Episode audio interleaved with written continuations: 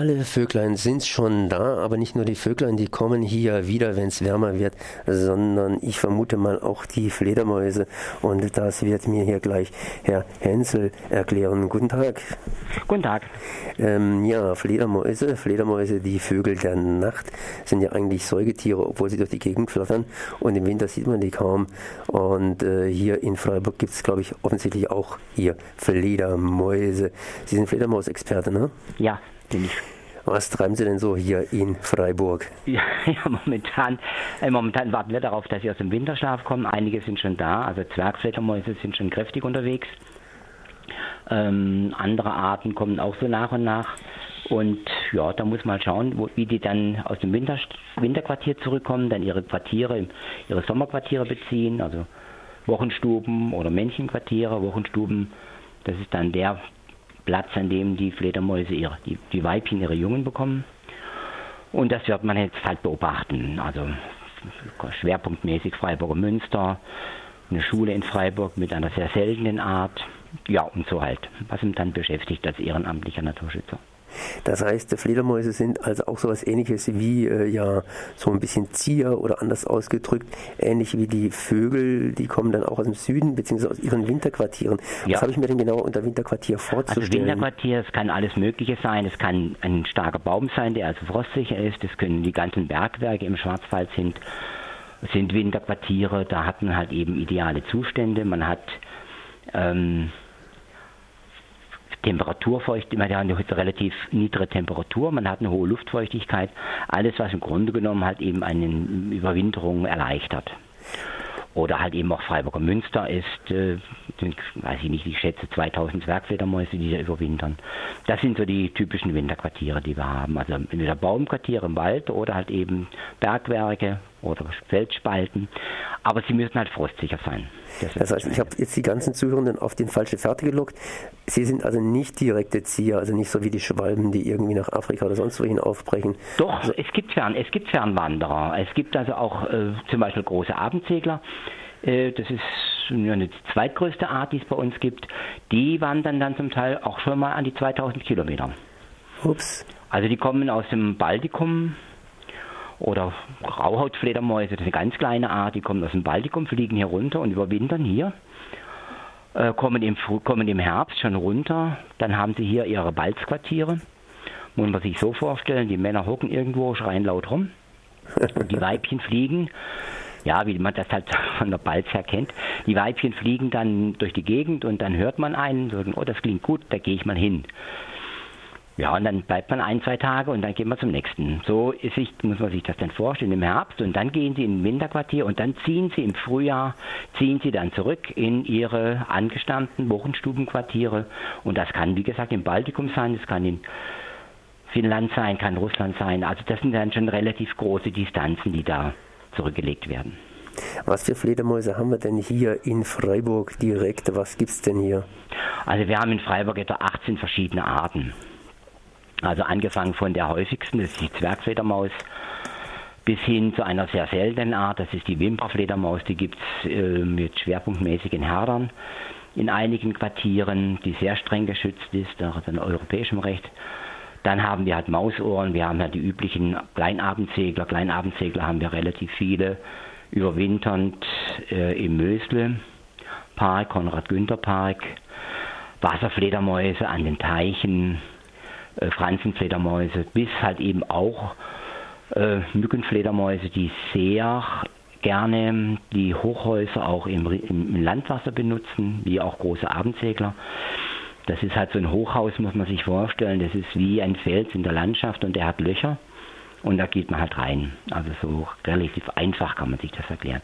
Also wie gesagt, so 18 verschiedene Arten haben wir hier. Wenn man jetzt wieder mal an Vögel denkt, dann gibt man den Vögeln ja Nisthilfen, beziehungsweise die eine oder andere Vogelart ist auch stark gefährdet. Wie sieht es denn hier bei den Fledermäusen aus? Die Fledermaus hat ja im Prinzip nicht so die richtige Lobby. Das hängt irgendwie mit den Vampiren zusammen. Da hat man Angst, die sind Vögel der Nacht. Mhm. Aber äh, die brauchen ja auch die eine oder andere Hilfe. Jetzt haben Sie gerade eben gesagt, hier die Hochhäuser, das ist eigentlich praktisch ein Fels mit Löchern. Mhm. Wunderbar für die Fledermaus, aber äh, vielleicht auch nicht unbedingt gilt für alle Fledermausarten. Mm, Wo also sind dann hier die Probleme? Ja, das Problem liegt im Prinzip jetzt daran, ganz aktuell in der energetischen Sanierung. Da werden natürlich alle alle Löcher zugemacht, mm, um halt keine Kellebrücken zu haben. Aber in der Zwischenzeit gibt es auch speziell bei so spezielle Fledermauskästen, die man auch ins Mauerwerk einmauern kann und trotzdem die energetische, die, die energetische Effizienz erhalten bleibt. Das gibt's, das kann man jetzt machen in der Zwischenzeit, bieten einige, an, einige Anbieter haben das im Programm. Das ist ein Problem. Also das andere Problem ist natürlich Ausbau von Speichern, was man machen kann mit, mit Nisthilfen. Das ist halt ein bisschen schwierig, äh, ob die Kästen dann, es gibt ja verschiedene Kästen, Kastentypen. Die Frage ist halt, ob die angenommen werden. Das hängt immer ein bisschen davon ab, in welcher Gegend bin ich. Habe ich einen natürlichen, äh, ein natürliches Quartierangebot oder habe ich keins? Wenn ich keins habe, werden die Kästen sehr gerne angenommen. Wenn ich halt ein gutes Angebot habe, brauche ich keine Kästen aufzuhängen. Da hilft die Natur sich dann selbst. Also so muss man sich das dann vorstellen. Auf der anderen Seite, wenn ich kein Angebot habe, habe ich auch keine Nachfrage. Sprich, die Fledermäuse werden ja auch hingehen und werden da gar nicht leben, wenn es kein Angebot gegeben hat. Das ist richtig. Also wobei natürlich das Angebot, äh, das Quartierangebot, ähm, jetzt muss man unterscheiden, es gibt ja verschiedene Anforderungen an ein Quartier. Also zum Beispiel Zwergfledermäuse, äh, wie gesagt, die häufigste Art bei uns, die sind sehr flexibel. Äh, die gehen eigentlich in jeden Spalt rein, jeden Ritz rein und wenn er nur einen Zentimeter breit ist, sind die drin. Äh, wenn sie, wenn sie da halt eben in der Gegend zugange sind. Dann gibt es andere Arten, zum Beispiel großes Mausohr, das, die brauchen einfach in der Regel eher größere Quartiere, also dieser typische Dachspeicher. Äh, Situation. Ich habe einen großen Speicher und da hängen halt die Fledermäuse rum. Also die brauchen einfach Raum um sich herum. Bei den Wimmerfledermäusen ist das ähnlich, deswegen sind die halt eben auch in der Schule. So, und dementsprechend muss ich natürlich mit dem Angebot, muss ich mit meinem Angebot variieren, dass ich ihn anbiete. Es hat keinen Sinn, für Wimpernfledermäuse große so Kästen aufzuhängen, so Flachkästen aufzuhängen, das nehmen die nicht an, da gehen die nicht rein. Die Zwergfledermaus wiederum oder die Franzenfledermaus, die gehen da rein. Das heißt, ich muss wissen, welche Arten habe ich in der Gegend, wenn ich ihnen helfen will und jetzt mit welchem Kastentyp kann ich jetzt da, wie soll ich sagen, da, also helfen, jetzt tatsächlich auch. Ja, ja, das muss nicht nur aber ich wissen, sondern das müssen auch die Fledermäuse wissen. Wo kriegen, die, wo kriegen das eigentlich mit? Ja, ich meine, wenn ich jetzt hingehe und ja. jetzt ganz einfach irgendwo still in meinem Garten einen, einen, einen Kasten aufhänge, dann muss ja die erste zumindest vorbeifliegen, muss sagen, hey, das Richtig. ist gut und es dann ihren Brüdern und Schwestern weitererzählen, dass sie da rein, reinfliegen. Also das ist natürlich richtig. Also die Frage ist, wie bringe ich die Fledermaus in den Kasten? Ähm, das ist das ist halt schwer, zu, schwer abzuschätzen. Also es gibt, ich kenne einen Fall, da hat ein Forststudent in einem reinen Monokultur, reine Fichtenkultur, äh, so auf, weiß ich nicht, wie viel Quadrat, wie viel Hektar, glaube ich, 10 Hektar oder so, hat er Kästen aufgehängt. Die Kästen waren innerhalb, glaube ich, 100 Kästen, innerhalb eines Jahres waren die Kästen alle besetzt. Das lag halt daran, dass so eine Fichten, Monokultur natürlich wenig Möglichkeiten für Quartiere gibt. Die Tiere sind aber trotzdem da, die müssen sie halt länger fliegen. Und jetzt hat man im Grunde genommen das Angebot, dass ich quasi einhausen kann und gleich auch noch quasi im Jagdgebiet bin, also näher dem Jagdgebiet bin. Das hat da funktioniert. Ich hatte selber mal 100 Fledermauskästen aufgehängt im Bereich Staufen und, und, und Möhlin-Mündung. In diesen 100 Kästen war nie eine Fledermaus drin. Ich habe die zehn Jahre kontrolliert. Warum? Es war einfach damals falsch, die Kästen überhaupt dahin zu hängen, weil halt in dem Bereich der Baumbestand sehr viele Altständer drin waren. Die Tiere halt gesagt haben, ja, wieso den Kasten, den Baum kenne ich, den Kasten kenne ich nicht so ganz. Das sind also so Überlegungen, die man halt einfach anstellen muss. Wenn Sie Ihren Kasten im Garten aufhängen, das müssen Sie Geduld haben. Mhm. Das ist richtig. Hat man jetzt irgendwelche Arbeiten machen müssen für das Frühjahr hin oder ist das alles jetzt schon erledigt? Ähm, arbeiten in dem Sinne, man, was man macht natürlich, wenn ich also große Quartiere habe, dass ich die, dass sie gereinigt werden, also dass man den Kot entfernt, ähm, denn der kann natürlich dann relativ, wenn es dann warm wird, relativ intensiv vor sich hin duften. Das äh, ist dann unter Umständen nicht angenehm, wenn ich jetzt quasi, weiß ich nicht, ich habe jetzt einen Dachspeicher, da hängen jetzt 500 Mausohren drin und die kacken halt eben runter und das Zeug liegt unten und duftet vor sich hin und zieht dann in die Wohnungen rein. Also das ist, kann dann schon unangenehm werden. Deswegen säubert man die Quartiere auch, das macht man auch im Winter. Und das wäre jetzt die Arbeiten, die sind jetzt im Prinzip erledigt. Und was halt eben auch gemacht wird, ähm, was man jetzt auch langsam abschließen kann, sind die Kontrollen, die Winterkontrollen. Wir kontrollieren ja Fledermausquartiere auch im Winter.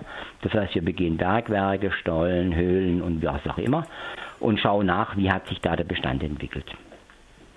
Jetzt habe ich mir sagen lassen, Fledermäuse, fliegen ja, aber man kann sie unterscheiden aufgrund der Schreie.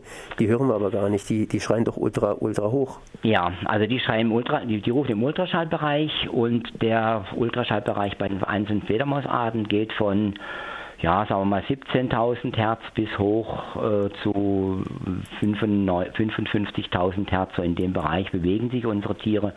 Äh, die Hufeisennasen rufen noch höher, die kleine Hufeisennase, die es früher sehr häufig hier gab, ruft bei 104.000 Hertz, das hören sie nicht mehr.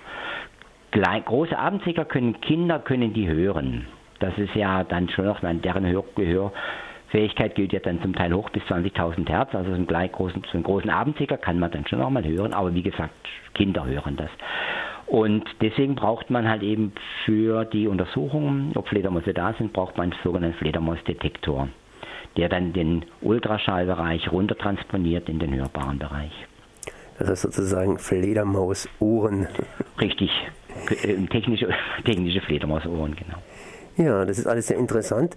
Allerdings, äh, das kann man garantiert noch nachlesen, wenn man sich dafür näher interessiert, ne? Ja. ja. Was gibt es denn da für Webseiten? Also es gibt von, ich bin ja, es gibt ja diese Arbeitsgemeinschaft Fledermausschutz Baden-Württemberg als eingetragener Verein und da gibt es eine Website, das heißt www.agf agf-bw.de. Das ist die Webseite AGF Baden-Württemberg. Ähm, dann gibt es natürlich auch innerhalb und man kann ja mal recherchieren, wenn ich halt dann irgendwie in Suchmaschine eingebe, dann Fledermäuse bekomme ich dann auch von allen Bundesländern solche Seiten, die Nordrhein-Westfalen haben. Der NABU Nordrhein-Westfalen hat eine relativ gute Website, nette Website im Programm. Also da gibt es schon vieles, äh, kann man da schon, sich schon informieren. Ich meine, abgesehen davon, dass man sich auch recht viel Literatur gibt, so Bestimmungsbücher oder halt eben auch, wie soll ich sagen, eher hm, so ein bisschen handgestrickte äh, Informationen über Fledermäuse. gibt es ja von, von bis. Ist alles ja.